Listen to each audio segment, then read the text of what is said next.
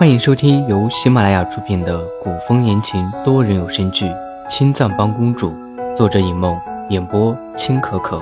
我是高梅糖不甜，饰演吕彻。第四十八章，千金小姐也不知道自己怎么就说出清白没了这等不知羞耻的话，只是这刚说完，一张小脸已经是涨得通红。树上的魏一白惊得目瞪口呆，一时间接受不了这个情况。难道幻夜国的民风变了？怎么好端端的姑娘清白就没了？这年头救了人就要娶姑娘了？唐芳华回头看着魏一白，失笑。千金小姐一看唐芳华笑了，自作多情的以为唐芳华对自己有意。大着胆子凑上去，想要拉住唐芳华的手，只是刚一靠近，千金小姐瞬间就被一股大力推出去，扑通一声落入水中。一时间，满船的尖叫声、呼救声，一船的女子抱在一起，生怕眼前邪魅的男人将他们也丢进湖里，根本就忘了方才救他们的就是唐芳华。唐发华看着湖里被呛了几口水的千金小姐，一耸肩，无所谓道：“就当我没救你。”说完，也不管在湖里挣扎的人，已经飞掠回树上，长臂一伸，搂住魏一白。你看，我就说不救的。连那个千金小姐一根手指头都还没碰，就毁了她的清白了。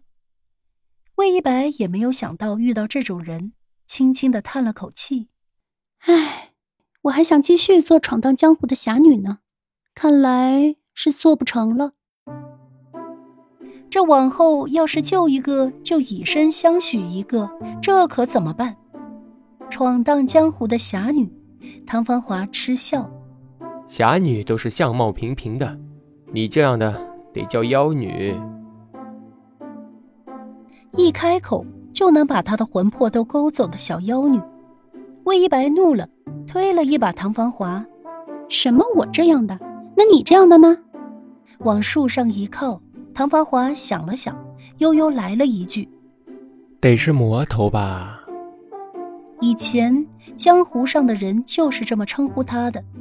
魏一白瞪了唐芳华一眼，他说要做侠女，他就说她是妖女，还说什么魔头？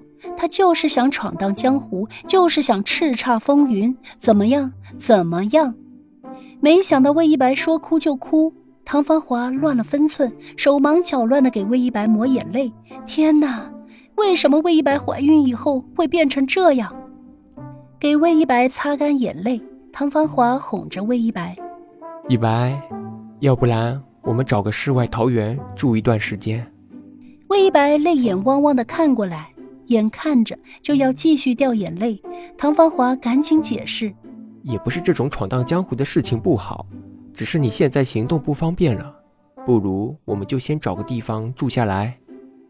他又要行侠仗义，又要照顾他，也实在有点手忙脚乱的，就怕他什么时候突然冲进行侠仗义的事件里。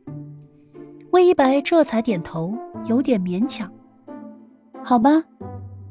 魏一白刚点头，生怕魏一白返回的唐芳华就立刻抱着魏一白，足下一点，已经从树上跃向镇子的方向。原本不想打扰这两人交谈的丫鬟，没想到两人刚结束对话就已经离开。丫鬟在下面傻瞪着眼睛，怎么办？她还想拜师来着。三个月后。一只白胖的鸽子扑棱棱地落在窗台上。魏一白取走书信，打开看了，不知写的是什么内容。捏着纸条，隔着窗户看着唐芳华。只见唐芳华墨发如流水一般顺滑，墨玉簪子将发丝竖起，发梢服帖地垂在脑后，狭长的凤眸含着笑意望向魏一白。阳光直直照在深邃的眸底，清澈一片。魏一白绕到门前，笑着叫唐芳华：“繁华，小谷来信了。”唐芳华回身，见魏一白一身碎花如裙，眉目如画，粉唇如樱，皓齿如贝，眉宇间依旧高傲清冷。只是在看见唐芳华的时候，一瞬间，尽数转为柔情。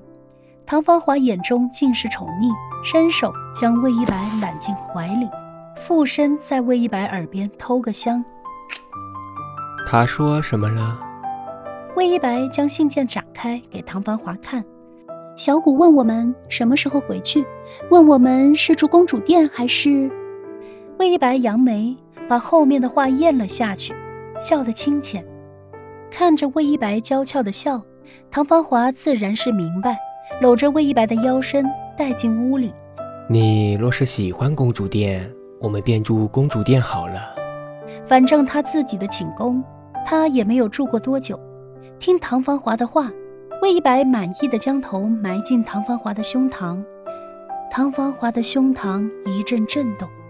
那我的公主，你还要不要闯荡江湖了？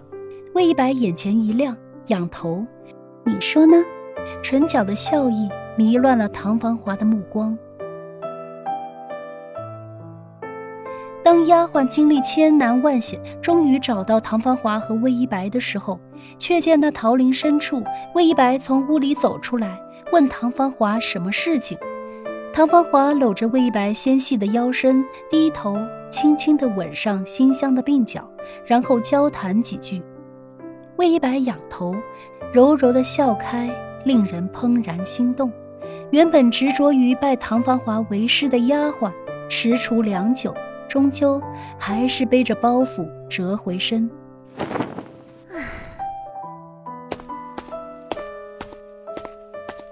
这两人好似一对神仙眷侣，与世无争，实在是让人无法忍心去打扰。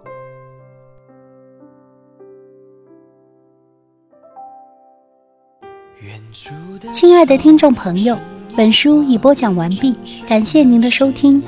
我的第二部古言作品即将上架，欢迎继续关注哦。